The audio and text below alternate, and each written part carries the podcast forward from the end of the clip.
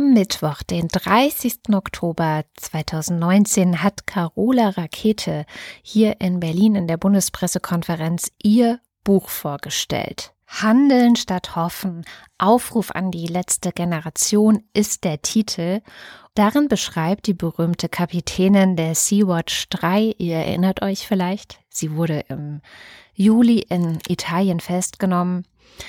Darin schreibt sie zusammen mit der Co-Autorin Anne Weiß über das, was sie eigentlich bewegt hat, bevor sie auf die Sea-Watch gegangen ist. Denn was viele vielleicht gar nicht wissen, ist, Carola Rakete hat Nautik und Naturschutzmanagement studiert und ist auf den Forschungsschiffen Meteor und Polarstern acht Jahre lang im Polarsommer auf Arktik-Expedition gewesen und hat dort beobachtet, wie das Ökosystem gegen den Klimawandel kämpft. Ich war auf dieser Pressekonferenz und ich habe einfach mal mein Aufnahmegerät mitgenommen und für euch aufgezeichnet, was Carola Rakete dort über ihr Buch erzählt hat, aber auch, was die Journalistinnen, Journalisten und auch ich sie danach gefragt haben. Moderiert wurde das Ganze von Nadja Scharabi von der Rosa Luxemburg Stiftung. Viel Spaß dabei. Carola ähm, erzählt in ihrem Buch ja eine, finde ich, sehr gute, gerundete Geschichte, warum es sich lohnt, für eine bessere Welt aktiv zu werden. Sie erwähnt darin ihr Engagement in der Seenotrettung gegen die drohende Fragezeichen Klimakatastrophe, gegen den, ihr Engagement gegen den Kollaps der Ökosysteme, was das alles mit einem Wirtschaftssystem und Machtgefüge zu tun hat, das seit dem Kolonialismus existiert, was dazu führt, dass bestimmte Teile in dieser Welt in Wohlstand leben, während andere Menschen in vielen Ländern auf dieser Erde, vor allem im globalen Süden, unter den Folgen dieser Wirtschaftsweise leiden, äh, konkret der Zerstörung ihrer Umwelt, den Auswirkungen der schon heute spürbaren Klimakrise und vor allem den extremen sozialen Ungerechtigkeiten. Aber in dem Buch geht es eben nicht nur um das, wogegen wir sind, sondern auch, wofür wir sind. Und daher meine Frage an Carola, für welche Zukunft meinst du, lohnt es sich zu kämpfen? Du schreibst auf Seite 132, je genauer, genauer wir definieren, wie wir leben wollen, desto weniger anstrengend erscheint es uns, was wir dafür auf uns nehmen. Es hängt alles am Narrativ der großen Erzählung. Wir müssen anfangen, eine bessere Geschichte zu erzählen über die Zukunft, der wir erreichen wollen. Welche Zukunft stellst du dir denn da vor? Ja, ähm, guten Morgen erstmal allen. Ich freue mich, dass Sie so zahlreich gekommen sind, um sich anzuhören, worum es hier gehen soll. Und vielen Dank auch an Nadja, dass du dich bereit erklärt hast, hier dieses Gespräch mit mir zu führen. Ich möchte noch mal ein bisschen ausholen vor dieser ersten Frage nach dieser Seenotrettungsmission im Juni, die solche Schlagzeilen gemacht hat, sind ja viele Personen und Verlage auf Sea-Watch und auch auf mich dann zugekommen und haben gefragt, ob wir nicht ein Buch äh, schreiben wollten. Und nach einiger Überlegung habe ich mich dann entschlossen, das zu machen. Zum Glück mit der äh, hervorragenden Unterstützung von Anne Weiß, die auch hier vor Ort ist und dafür gesorgt hat, dass wirklich ein, ein schönes, auch ein lesbares Buch daraus geworden ist. Und ursprünglich war die Idee, wirklich etwas über Flucht und Migration und das Mittelmeer konkret zu schreiben. Doch letztlich bin ich der Meinung, dass diese Geschichten von den Menschen erzählt werden müssen, die das erlebt haben. Das heißt, ich kann natürlich keine Geschichte darüber erzählen, warum und wieso jemand äh, sich entschließen muss, seine Heimat zu verlassen, warum er dort nicht mehr leben kann. Und ähm, im Gegenteil ist es ja eher so, dass ich seit 2011 in der Polarforschung mitgearbeitet habe, dass ich Naturschutzmanagement studiert habe, dass ich also eigentlich in einem äh, ganz anderen Bereich als der Seenotrettung beheimatet bin und das eigentlich nur mache, weil ich es wirklich für absolut notwendig halte, dass wir die Menschenrechte schützen, dort wo sie eben angegriffen werden. Und deswegen habe ich mich dann auch sehr gefreut, dass Hindu Omaru Ibrahim sich bereit erklärt hat, das Vorwort zu diesem Buch zu schreiben. Sie ist eine Umweltaktivistin aus dem Tschad und sie erklärt dort in dem Vorwort, wie es eben ist bei ihr zu Hause, warum Menschen gezwungen sind, ihre Heimat zu verlassen, wie sich das Klima dort bereits jetzt schon extrem verändert hat, dass es über 1,5 Grad wärmer bereits dort ist, dass die Seen immer mehr schrumpfen, es kein Wasser gibt, die Menschen einfach gezwungen sind, ihr Zuhause zu verlassen. Es ist für die Dörfer, aber für die Gesellschaften wirklich auch keine, keine Lösung ist, dass viele von den Männern wegziehen in die Stadt oder vielleicht auch noch weiter. Und diese, diese Geschichten kann ich natürlich nicht erzählen. Dafür gibt es auch andere Autoren. Auch hier ist noch jemand vor Ort, der ein Buch geschrieben hat. Sain, dort äh, vorne sitzt er und ich kann sie wirklich nur dazu aufrufen, ich möchte alle Menschen dazu aufrufen, die Geschichten der Migration und der Flucht von den Menschen zu hören und denen Aufmerksamkeit zu geben, die diese Geschichten selber erzählen können. Ich kann für diese Menschen nicht sprechen, diese Menschen können und ihre Geschichte selbst erzählen. Es ist, finde ich, unsere Pflicht, ihnen zuzuhören. Im Gespräch mit diesen Menschen können wir dafür das Verständnis bekommen, was passiert und was auch unsere Verantwortung in den Industrienationen äh, dafür ist. Ja, jetzt möchte ich dann doch so langsam zu der Frage kommen, die Nadja eigentlich gestellt hat, und zwar die von der Zukunft. Und bevor ich über die, die Zukunft dort spreche, ähm, möchte ich noch mal ein bisschen dazu sagen, dass ich die Situation, die wir momentan auf diesem Planeten sehen und die ich zum Beispiel auch im Polarmeer viel beobachtet habe, dass ich zum Beispiel mit dem Forschungsschiff mit den ganzen Klimawissenschaftlerinnen am Nordpol war und dort so wenig Eis ist, dass auch in der Antarktis die Gletscher überall abschmilzen, dass die Klimaveränderungen so rasant vor sich gehen, die Umweltzerstörung so rasant vor sich geht, die Ressourcenübernutzung so extrem ist. Also Deutschland verbraucht ja, hat am 3. Mai schon immer das an Ressourcen verbraucht, was sich in einem Jahr regenerieren kann. Das alles führt dazu, dass die menschliche Gesellschaft über kurz oder lang vor einer existenziellen Krise steht. Und ich denke, wir müssen diese Zerstörung der Ökosysteme endlich als das benennen, was es ist. Nicht einfach nur als ein Problem, was wir haben, sondern als existenzielle Krise. Im Moment ist es so, dass sich politisch sehr, sehr wenig tut, um zum einen die Klimakrise abzuwenden, die Menschenrechte zu schützen oder die Umweltzerstörung irgendwie einzudämmen. Es ist so, dass wir im Moment darauf hinsteuern, dass wir zwei Grad äh, Temperaturerwärmung schon vor 2050 erreichen werden. An diesem Punkt erreichen wir verschiedene äh, Kippelemente im Klimasystem. Das ist das Abschmelzen des westantarktischen Eisschelfs. Es ist das arktische Meereis, es ist der Grönland-Eisschild und so weiter, die dann weitere Kaskaden von Kippelementen anstoßen im Klimasystem. Und so kann es sein, sagen die Wissenschaftler, dass wenn wir so weitermachen wie jetzt, wir zum Ende des Jahrhunderts irgendetwas von drei bis fünf Grad Temperaturerwärmung zum Ende dieses Jahrhunderts haben. Das heißt, ein Kind, was heute geboren wird und ja in Deutschland locker 80 Jahre alt werden kann, könnte theoretisch zum Ende dieses Jahrhunderts mit vier Grad mehr konfrontiert sein. Und niemand weiß, kein einziger Wissenschaftler weiß ganz genau, wie viele Menschen bei vier Grad auf diesem Planeten leben können. Wir wissen aber, dass schon jetzt die Klimakrise dazu führt, dass wir extrem viel mehr und viel stärkere Naturkatastrophen haben, besonders auch in den Ländern, die wenig zu den CO2-Emissionen beigetragen haben. Wir wissen, dass es Verschiebungen von Niederschlägen gibt, die zu Dürren führen, die dann weiterhin auch Konflikte anstoßen. Es gibt viele Wissenschaftler, die auch sagen, dass die Dürren in Syrien zum Ausbruch des Bürgerkrieges mit beigetragen haben. Zum Beispiel wissen, dass bewaffnete Konflikte dadurch zunehmen werden, dass es immer mehr Konflikte um Ressourcen geben wird. Wir wissen, dass es 2050 ungefähr 25 Prozent der Menschheit geben wird, die nicht ausreichend Zugang zu Wasser haben werden. Und wir reden wirklich von etwas ganz Elementarem. Wir reden von Wasser. Wir reden nicht irgendwie von Avocados, die kein Mensch braucht.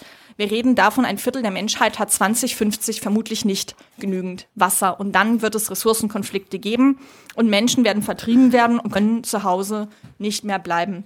Und da haben wir bei dieser katastrophalen Vorhersage für unsere Zukunft als Menschen auf diesem Planeten eigentlich nur die Möglichkeiten, es gibt eine radikale Transformation unserer Gesellschaft. Das heißt, wir fragen uns, wie wir als Menschheit auf diesem Planeten innerhalb der planetaren Grenzen leben können. Oder es wird zu einem gesellschaftlichen Kollaps kommen, weil es Ressourcenkonflikte geben wird und wir das nicht anders machen können. Und das sind einfach die zwei Möglichkeiten, Transformation oder Kollaps.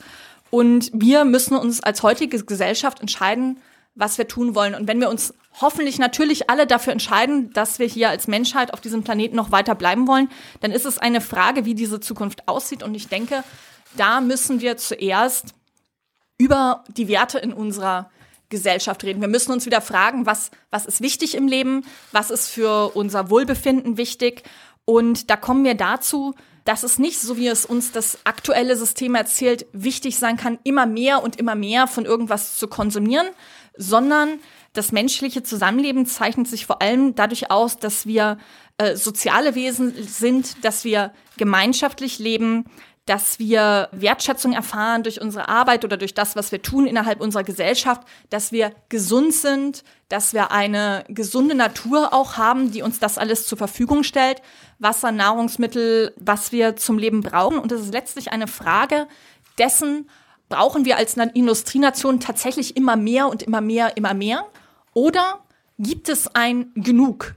Was ist für uns als Menschen wichtig und wann haben wir auch tatsächlich genug. Und die Frage der Zukunft ist, wie können wir einfach das, was wir auf dem Planeten haben, gerecht an alle Menschen verteilen, die hier leben, so dass jeder genug hat. Und das ist, das ist diese Frage, äh, die wir in der Zukunft lesen müssen. Was, was ist genug und was brauchen wir als Menschen wirklich?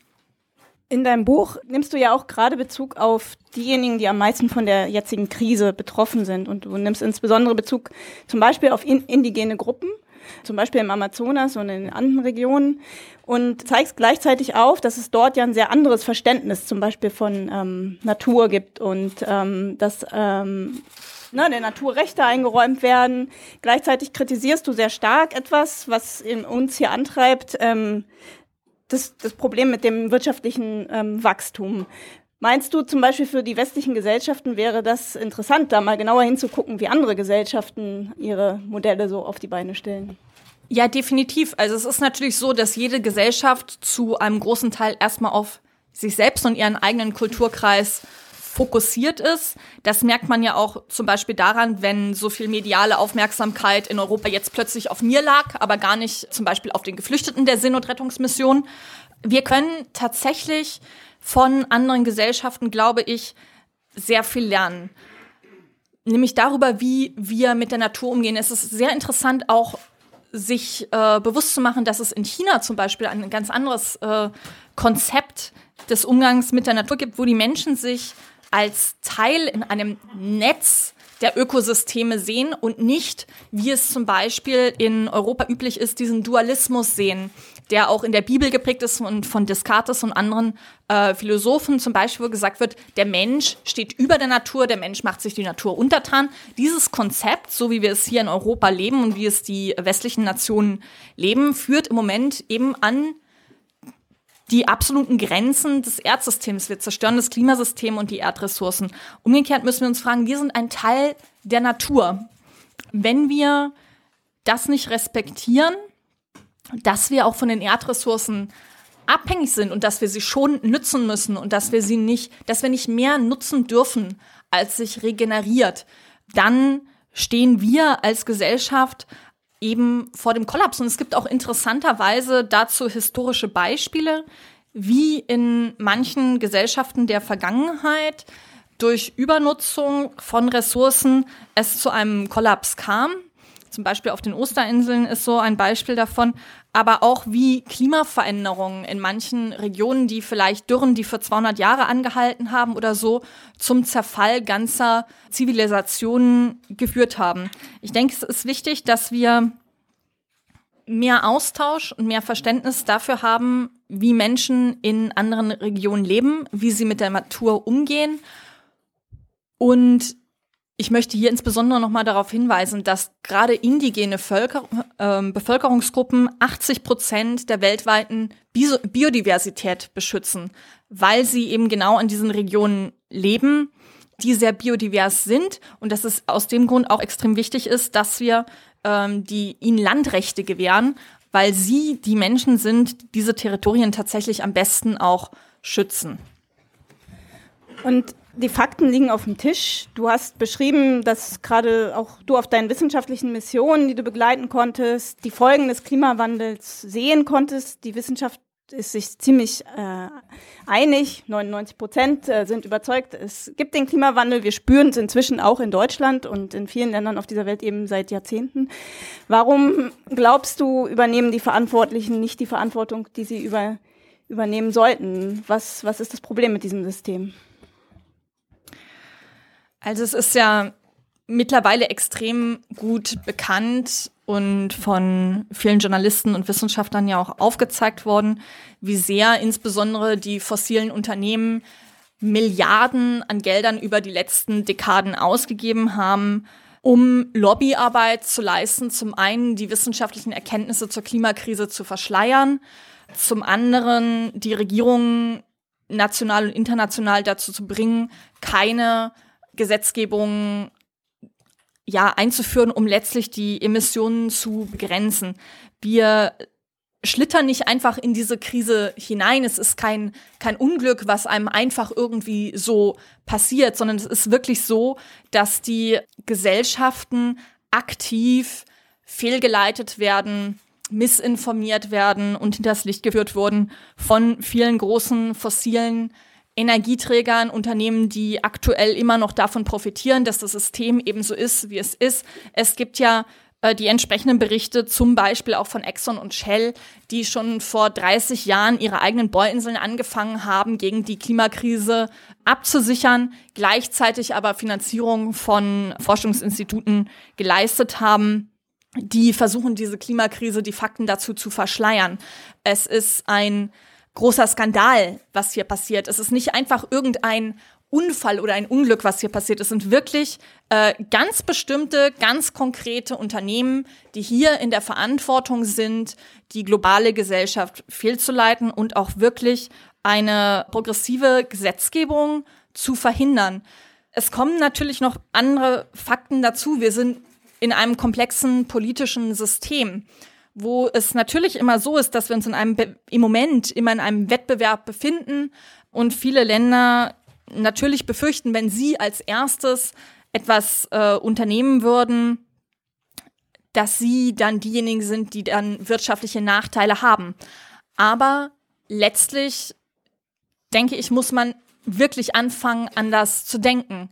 Es geht nicht darum, im Moment, wer hat die meisten wirtschaftlichen Gewinne, sondern wirklich wollen wir als Menschheit auf diesem Planeten noch weiterleben oder nicht. Wir haben eine existenzielle Krise und da kann es natürlich nicht mehr um die Gewinne von irgendwelchen Unternehmen gehen und es kann nicht mehr darum gehen, dass wir mit Nationalstaaten darüber reden, wer die meisten wirtschaftlichen Gewinne da hat oder besser steht, dasteht als anderes. Wir müssen wirklich an einen transformativen Prozess ran und wir müssen auch die Unternehmen, die für solche Dinge verantwortlich sind, zur Verantwortung ziehen. Und da finde ich zum Beispiel auch ähm, einen Vorschlag sehr interessant, der von einer äh, britischen Juristin kommt. Er ist auch schon etwas alter, wurde auf einen anderen getragen. Das, ähm, das Gesetz zum Ökozid, was da vorgeschlagen wird. Es gibt ja verschiedene Gesetze, die ähm, Verbrechen gegen den Frieden strafrechtlich äh, verfolgen wollen. Und da ist eben die Möglichkeit, die man da diskutiert,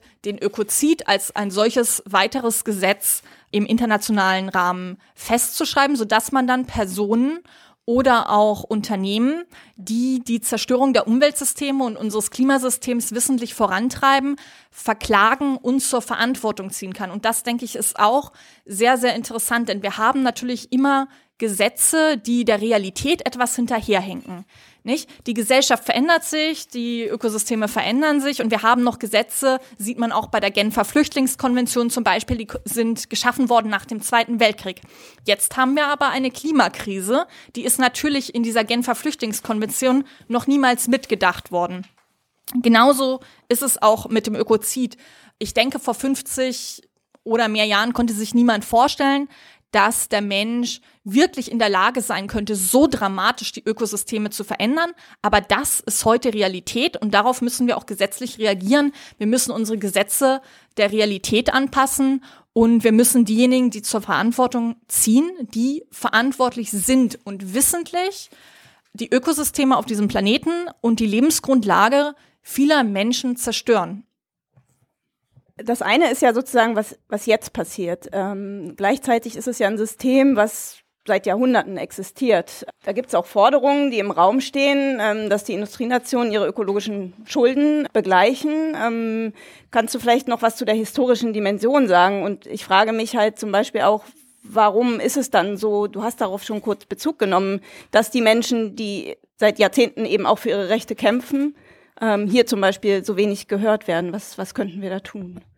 Ja, also wenn ich davon rede, dass wir diese existenzielle Krise haben, dann meine ich damit in gewisser Weise, dass wir die in den Industrienationen jetzt zum ersten Mal spüren. Übersee gibt es die schon länger und zwar wirklich seit der Kolonialzeit. Ähm, ist es so, dass unsere Industrienationen, zu denen wir eben gehören, Menschen übersee ausbeuten, genauso als wären sie irgendwelche leblosen Ressourcen.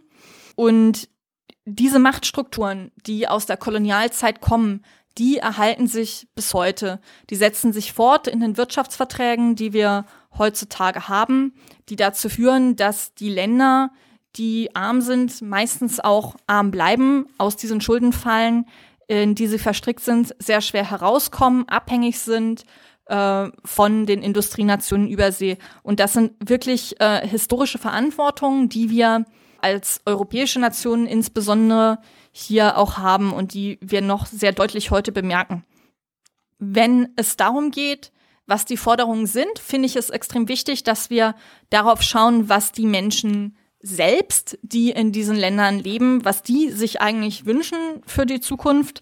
Ich denke, es kann nicht unsere Sache so sehr sein, etwas vorzuschlagen, sondern wir müssen darauf hören, was die Menschen eigentlich wollen, die ähm, ja von dieser Umweltzerstörung, von der Klimakrise, von der Ausbeutung betroffen sind.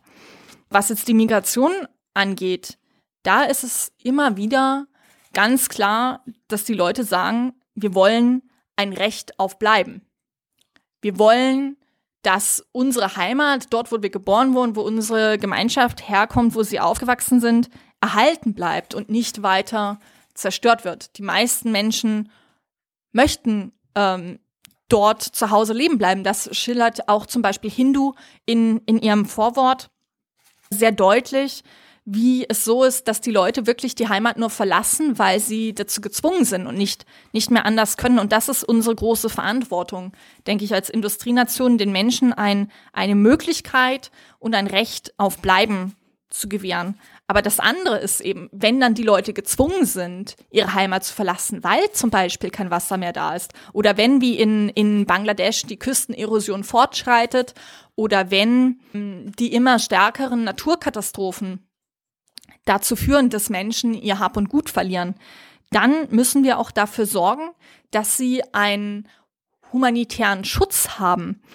Und zwar zum einen natürlich international, wenn sie gezwungen sind, Grenzen zu übertreten, müssen ihre fundamentalen Menschenrechte zu jeder Zeit gewährt werden. Und sie müssen eine, eine Möglichkeit haben und einen Aufenthaltsstatus irgendwo bekommen können.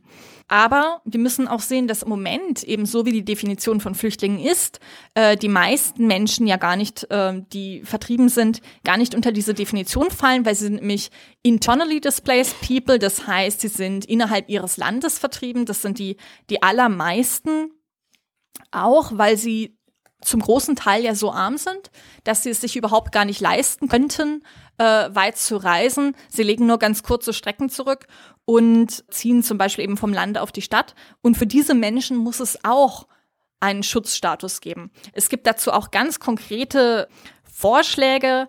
Nur mal jetzt um einen zu nennen, ist es zum Beispiel gibt schon länger den Vorschlag eines sogenannten Klimapasses, der von der Nansen-Initiative kommt, wo gesagt wird, dass die Länder, die die meisten CO2-Emissionen ausgestoßen haben, historisch ist Deutschland hier zum Beispiel an vierter Stelle. Deutschland hat mehr CO2-Emissionen ausgestoßen als ganz Afrika zusammen. Dass die Länder, die am meisten ausgestoßen haben, dann eben auch mit einem Schlüssel die meisten Geflüchteten aufnehmen müssen.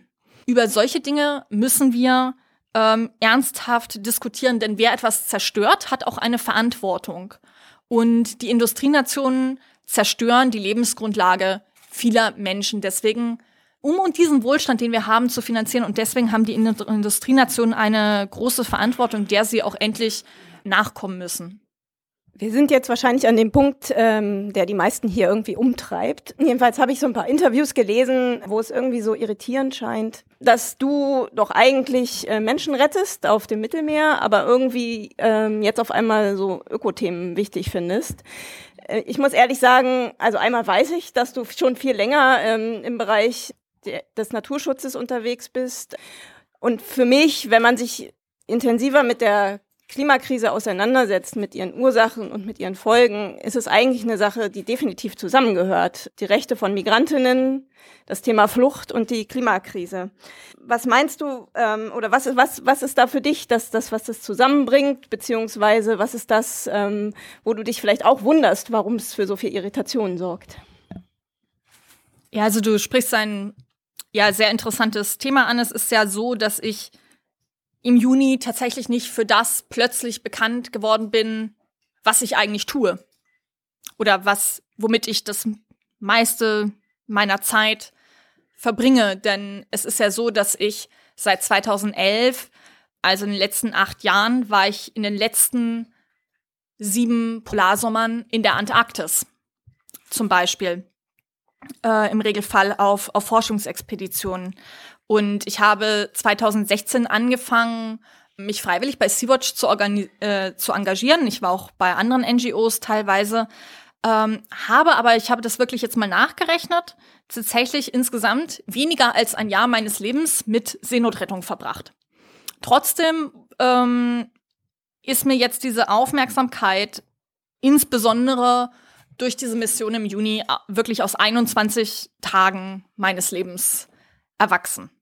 Wie ich schon erwähnt habe, finde ich es, finde ich es wirklich wichtig, dass wenn wir über die Themen wie Migration reden, dass wir wirklich alle versuchen, wie wir den Menschen eine Stimme geben können, die von Migration wirklich betroffen sind, also die ihre Geschichte selber erzählen können. Und deswegen, obwohl ich diese Aufmerksamkeit habe, habe ich mich daraufhin entschlossen, über die Themen zu sprechen, über die ich eigentlich auch mehr sagen kann, also über die ich ja, mit denen ich mich eigentlich schon länger beschäftige. Und ich denke, dass zum einen muss ich sowieso nicht ausschließen, da viele von uns ja, denke ich, verschiedene Interessen haben und es ist eben auch immer ähm, ein Zwiespalt, ein gewisser zwischen dem, was man vielleicht persönlich gerne machen möchte oder mit, womit man sich vielleicht persönlich sehr gerne beschäftigt und dann dem anderen, wo gerade ein großer Bedarf ist, zum Beispiel. Das heißt, es ist wirklich im Mittelmeer, finde ich, eine wirklich unzumutbare Situation, die sich wirklich seit Jahren auch schon so hinzieht. Es ist ja keine, keine neue Sache, die Migration über das Mittelmeer. Es gibt sie schon sehr lange. Ich habe mich ähm, vor drei Jahren, glaube ich, auch mit einem Fotografen von Reuters darüber unterhalten, der seit 20 Jahren Flucht über das Mittelmeer fotografiert. Dieses Gespräch mit ihm ist mir in Erinnerung geblieben. Wir müssen uns wirklich bewusst, ja, wir müssen uns bewusst machen, dass egal wie Europa aktuell versucht, sich abzuschotten im Mittelmeer, Menschen werden weiter auf der Flucht sein, weil die Fluchtursachen, die Gründe, warum Menschen nicht mehr zu Hause bleiben können, die bestehen ja. Die Gründe, warum Menschen aus Libyen weg wollen, die bestehen ja weiter. Und da ist es einfach so, dass im Moment dieses Jahr immer noch über 1000 Menschen im Mittelmeer gestorben sind. Das wäre, wenn das in Zentraleuropa irgendwo passieren würde, ein Riesenskandal, 1000 Leute. Es wäre eine Riesennotiz. Aber ähm, in Europa im Jahre 2019 interessiert es leider fast niemanden mehr. Nicht? Und das hat wirklich mit der Herkunft dieser Personen zu tun, das hat wirklich mit äh, Rassismus zu tun. Und wenn ich sehe, dass Menschen in ihren fundamentalen Menschenrechten so eingeschränkt sind. Wenn ich sogar höre, dass letzte Woche diese sogenannte libysche Küstenwache, die aus Milizen hervorgegangen ist, Geflüchtete aus der maltesischen Rettungszone nach Libyen zurückgebracht hat, dann frage ich mich halt, was es ein Europa ist, für ein Europa ist, in dem wir leben. Und obwohl ich vielleicht persönlich ein Interesse habe, im Naturschutz zu arbeiten, habe ich eben gleichzeitig nautische Zertifikate, die mir erlauben, auf den Schiffen der Seenotrettung eine notwendige Arbeit auszuüben. Und es ist, denke ich, für jeden von uns eine große Frage, wo man sich engagiert und wo es auch jeweils effizient ist. Und ich denke, es kann nicht immer nur eine Frage von dem sein, worauf man gerade besonders viel Lust hat, sondern man muss sich auch wirklich fragen, was notwendig ist und wo man effizient am meisten tun kann. Und deswegen, obwohl ich ein sehr starkes Interesse an Naturschutz und Biodiversität habe, ist es so, dass es auf dem Mittelmeer wahnsinnig viel zu tun gibt und wirklich Menschen mit den entsprechenden nautischen und technischen Qualifikationen fehlen, die bereit sind, dieses Risiko, dieses legale Risiko auf sich zu nehmen, diese Seenotrettungsmissionen äh, weiterhin durchzuführen. Du widmest dein Buch ja allen Opfern des aufgepasst zivilen Gehorsams, nicht un unzivil, äh, zivilen Ungehorsams, sondern des zivilen Gehorsams. Und ähm, ich verstehe dich so, dass du deine Leserin damit ähm, ermutigen willst, eben aktiv zu werden. Nicht jede, jeder hat eben nautische Zertifikate. Und dass es eben nicht mehr reicht, alle paar Jahre mal wählen zu gehen. Ähm, warum glaubst du, reicht es nicht mehr? Und was ist jetzt angebracht? Ja, also ich habe in der Vergangenheit immer mehr über die Frage dieses äh, zivilen Gehorsams nachgedacht. Insbesondere, wenn wir sehen, was auch in Europa passiert, zum Beispiel eben an der europäischen Außengrenze, aber auch in den Lagern wie in Griechenland, in den Flüchtlingslagern, wo die Zustände absolut katastrophal sind und es eigentlich allen, uns allen Europäern bewusst ist, wenn wir wissen, wie Menschen in ihren fundamentalen Rechten und in ihrem Überleben eingeschränkt sind, dass unsere Schuld ist, die Schuld ähm, unseres Wirtschaftens, unsere Verantwortung, dann frage ich mich eben, wie wir so weitermachen können. Denn eigentlich ist es so, in dem Moment, wo man etwas weiß und wo man ein Problem verstanden hat, da muss man auch agieren. Und es gibt dann natürlich viele, ja, auch psychologische Untersuchungen dazu von dieser kognitiven Dissonanz. Wie kann es sein, dass wir eigentlich wissen, was wir tun müssten, aber das dann trotzdem nicht tun? Und ich denke, diesen entscheidenden Schritt müssen wir als äh, Gesellschaft machen. Wir müssen uns dem, wir müssen uns dem stellen, was tatsächlich gerade passiert. Wir dürfen nicht einfach mehr die, die Augen verschließen, sondern wir müssen die Probleme, die wir global haben, sehen und dann nicht einfach wegschauen, sondern anfangen, etwas zu ändern. Und wir sagen natürlich hier immer in Europa, dass wir in Demokratien leben und das ist grundsätzlich richtig.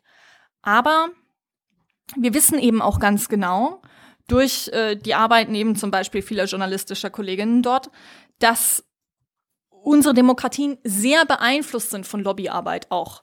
Das sind die großen Landwirtschaftsverbände, das sind die Energieunternehmen. Es werden die Entscheidungen in unseren europäischen Parlamenten nicht zugunsten der Mehrheit der äh, Bevölkerung getroffen. Es werden auch nicht zugunsten äh, der zukünftigen Generationen getroffen, wie das ja auch die, die Schülerinnen, die mit Fridays for Future protestieren, sehr, sehr richtig so auf die Straße bringen. Und sie werden die Entscheidungen, die wir in unseren Industrienationen in den Parlamenten treffen, sind erst recht nicht zum Vorteil für die Menschen über die an unseren, ja, an unserem Überkonsum und unserem Wohlstand letztlich leiden. Und das, das müssen wir in, in Frage stellen. Also wir müssen fragen, wie können wir nicht sage ich mal, die Demokratie abschaffen, das ist überhaupt nicht die Frage, sondern wie können wir eine echte Demokratie herstellen? Wie können wir mehr Demokratie schaffen? Wie können wir wieder eine Demokratie bekommen, die im Interesse der Mehrheit der Bevölkerung agiert. Wie können wir eine Demokratie haben, die auch die Interessen der zukünftigen Generationen wirklich mit einbezieht. Und da finde ich es persönlich sehr interessant, wenn wir in die Vergangenheit schauen und da dahin schauen, wo halt die sogenannte Heimat der Demokratie ist, eben in, im alten Griechenland, wo in der Stadtverwaltung eben keine gewählten Bürger saßen, sondern die Bürger, die dort saßen, für ein Jahr ausgelost wurden, weil man eben gesagt hat, dass es viel demokratischer sei, weil diese Menschen dann natürlich überhaupt kein Interesse hatten, äh, wiedergewählt zu werden. Sie konnten also persönlich ihre Teilnahme am Stadtrat war für sie keine Karriere, sondern es war eine bürgerliche Aufgabe, eine Pflicht, die jeder durch Zufall irgendwann im Leben vermutlich mal hatte. Aber man hatte kein Eigeninteresse, dort eine Karriere zu machen. Man hatte kein Eigeninteresse, kein großes in diesem Zeitraum viel äh, Geld zu machen oder später durch das, was man dort beschließt oder nicht, äh, schöne Posten in irgendwelchen Aufsichtsräten zu bekommen.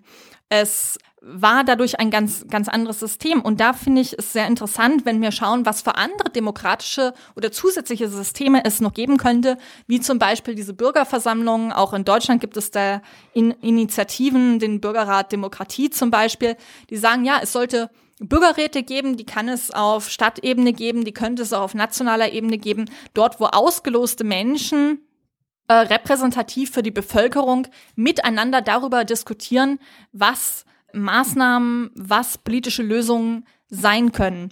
Unabhängig von einem Zwang, sich darüber Gedanken zu machen, wie oder warum jemand wiedergewählt wird oder was man für eine persönliche Karriere vielleicht daraus zieht.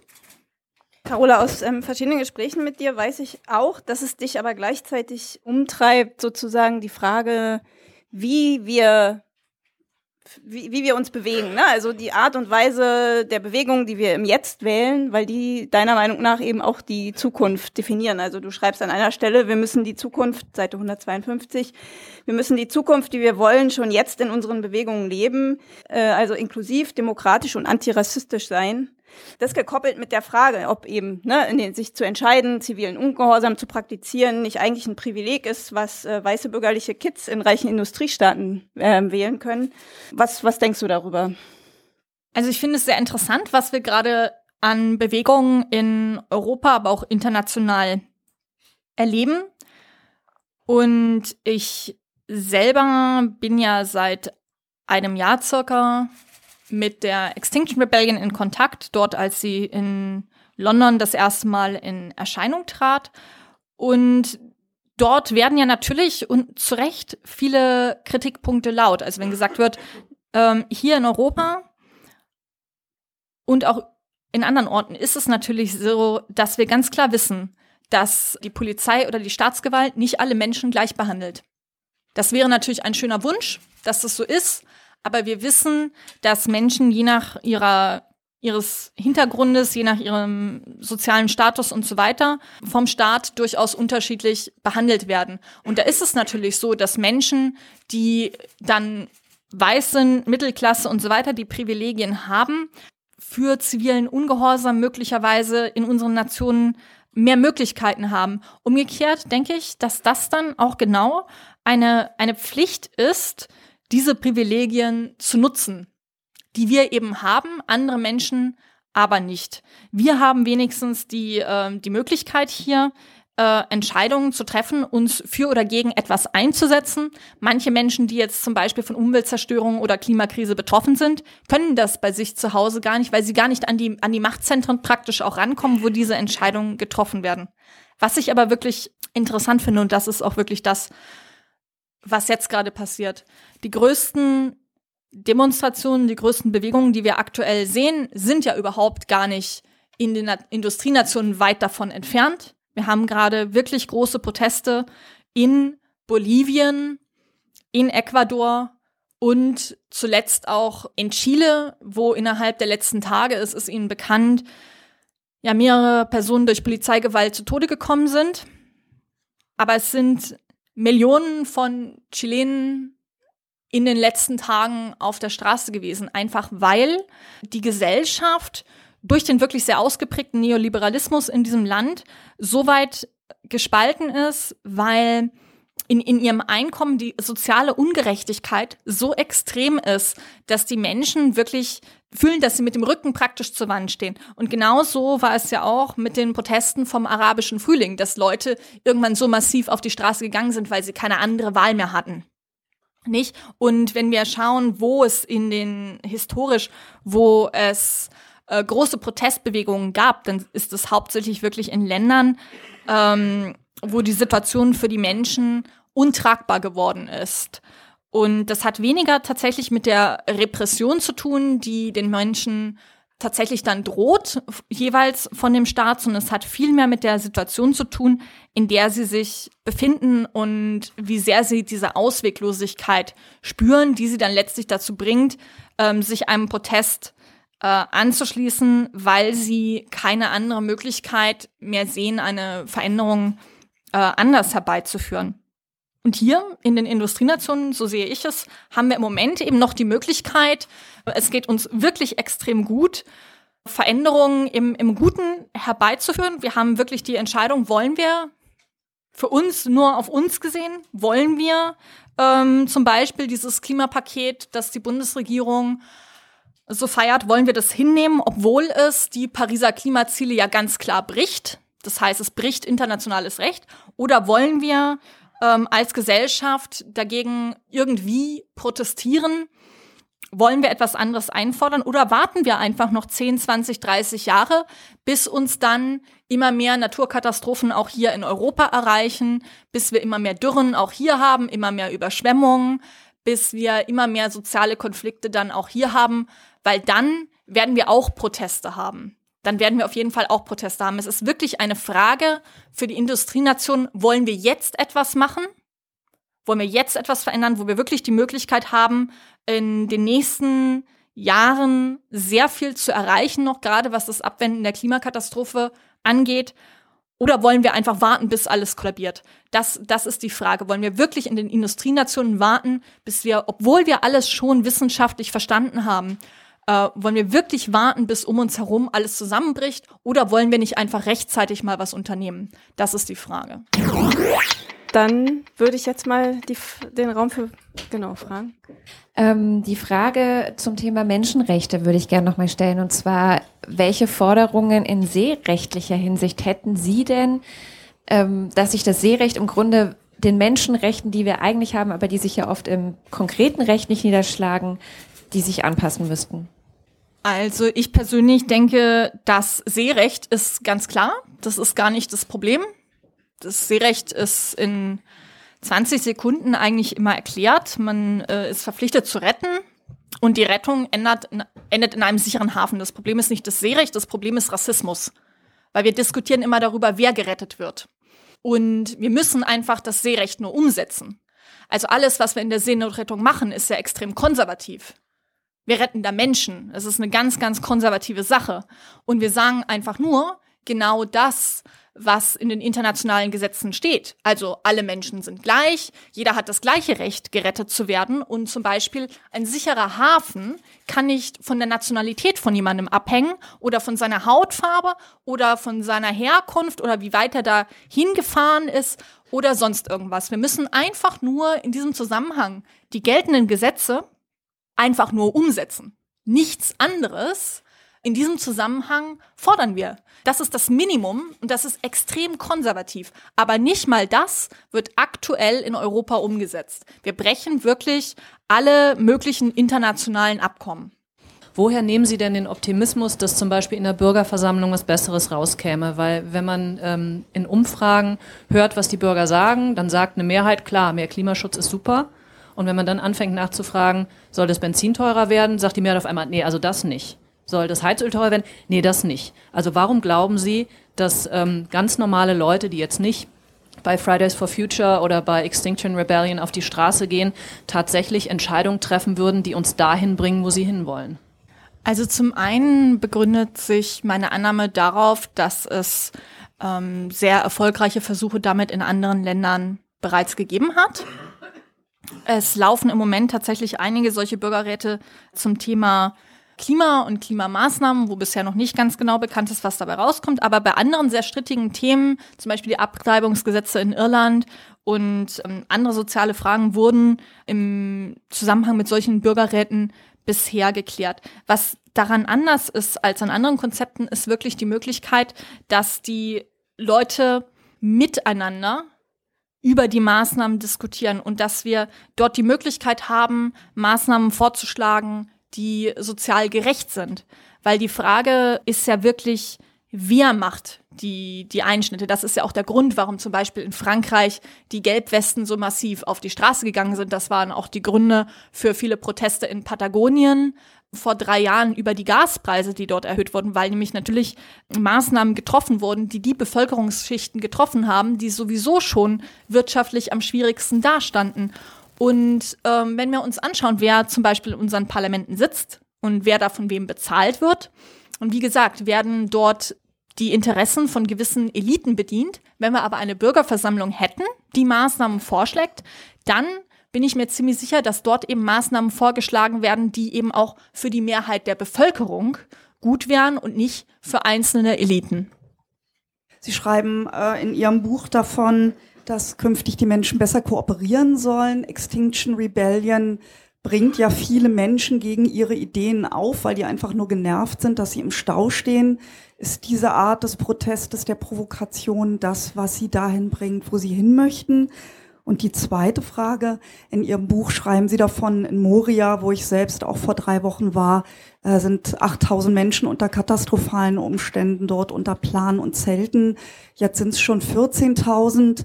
Ähm, es geschehen jetzt äh, dort Aufstände, es werden Feuer gelegt, die Menschen sind völlig verzweifelt, äh, werden noch schlimmer traumatisiert. Wie kann Europa, wie können Politiker beeinflusst werden, dort dringend diese Hotspots besser auszustatten? Gut, also einmal zum Thema Kooperation. Ich finde es ein einen sehr interessanten Punkt, der, glaube ich, in unserem Narrativ so darüber, was der, was der Mensch ist, häufig weggelassen wird. Also uns wird immer sehr viel erzählt, es gäbe nur einen Konkurrenzkampf, alle Menschen seien Individualisten, der eine gegen den anderen, aber ähm, auch von so biologischer und evolutionärer Sicht ist es so, dass Menschen eigentlich nur erfolgreich gewesen sind, weil sie zusammengearbeitet haben in Gruppen. Sonst wären sie vermutlich nicht besonders weit gekommen, weil sie ähm, weder stark noch schnell noch sonst irgendwas sind im Vergleich zu, zu anderen Tieren. Und es ist wirklich ein, glaube ich, Rückbesinnen darauf, dass es eben nicht nur, natürlich gibt es Konkurrenz in unserem Leben, aber es gibt auch sehr viel Kooperation. Es sind Gemeinschaften, die uns eben stark machen. Und das, glaube ich, muss man den Menschen generell viel, viel mehr in Erinnerung rufen, dass wir eben eigentlich auch Gemeinschaftstiere sind, die sonst äh, überhaupt nirgendwo hingekommen sind. Äh, was die Strategie der Extinction Rebellion angeht, ist es tatsächlich so, dass ja, es Einzel Gruppen in dieser Bewegung gibt, wo manchmal Gruppen ja Aktionen durchführen, die ich persönlich auch nicht gut heiße. Viele finde ich gut. Es gab zum Beispiel eine sehr kontroverse Aktion in London an der ähm, an der U-Bahn und es gab vorher darüber so eine Umfrage innerhalb der Bewegung und 90 Prozent ungefähr der, der Teilnehmer wollten diese U-Bahn-Blockade nicht machen, weil sie sagen, warum sollten wir ein öffentliches Verkehrsmittel blockieren. Das heißt, man muss sich immer natürlich als, als Bewegung fragen, wen, wen blockiert man und warum. Aber es ist natürlich auch ein Bestreben der Extinction Rebellion immer ähm, diese, diese Diskrepanz zu schaffen und diese, ähm, diese Aufmerksamkeit darüber zu bekommen, dass man sagt, darf man, darf man so stören, nicht? Auch bei Fridays for Future wurde lange darüber diskutiert, darf man denn die Schule schwänzen? Bevor dann darüber diskutiert wurde, warum. Und auch hier ist es so, wenn man fragt, darf man den Individualverkehr stören, zum Beispiel, nicht? Ist es angemessen, Autofahrer irgendwie zu stören? Ist es angemessen, zum Beispiel, wenn Sand im Getriebe die IAA blockiert?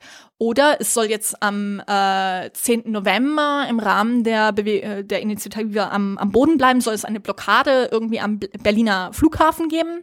Habe ich gerade heute Morgen gelesen.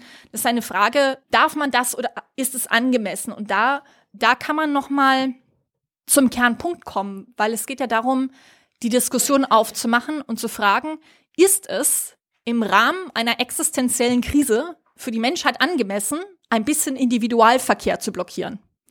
Nicht? Also es geht ja darum, dass die Leute, die hier in ihrem Leben einfach so vor sich hinleben und es mit ihren persönlichen Problemen einfach beschäftigt sind, ihrem persönlichen Lebensablauf, die darauf zu stoßen, dass etwas ganz, ganz falsch läuft.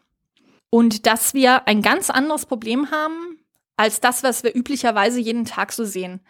Und dazu dienen eben solche, solche Blockaden auch, die Menschen darauf aufmerksam zu machen, dass wir ein wirklich katastrophales Problem haben und wo wir sagen müssen, ja, ein bisschen Störung im öffentlichen Raum ist absolut gerechtfertigt, wenn wir sehen, was auf die Menschheit zukommt. Ja, Moria ich glaube, es ist ein sehr weites Themenfeld, weil natürlich die, die Lage in den griechischen Camps mit dem Türkei-Deal zusammenhängt. Ne? Das, ist, das ist ganz klar. Umgekehrt wäre es ja so, die paar tausend Leute in, auf den griechischen Inseln könnte man ja ganz flugs, da müsste man nur morgen so in der EU-Kommission eine Entscheidung treffen, könnte Frau von der Leyen oder so ja mal machen, sich da um irgendwas kümmern und könnte diese paar tausend Leute verteilen. Aber der Punkt ist ja, dass es um die gar nicht geht, sondern es geht um die, mit auch um die gesamten Geflüchteten, die sich noch in der Türkei befinden, also viele von denen, die aus Syrien vertrieben sind und was mit denen passiert. Und da geht es natürlich dann auch gerade aktuell jetzt wieder um Rojava.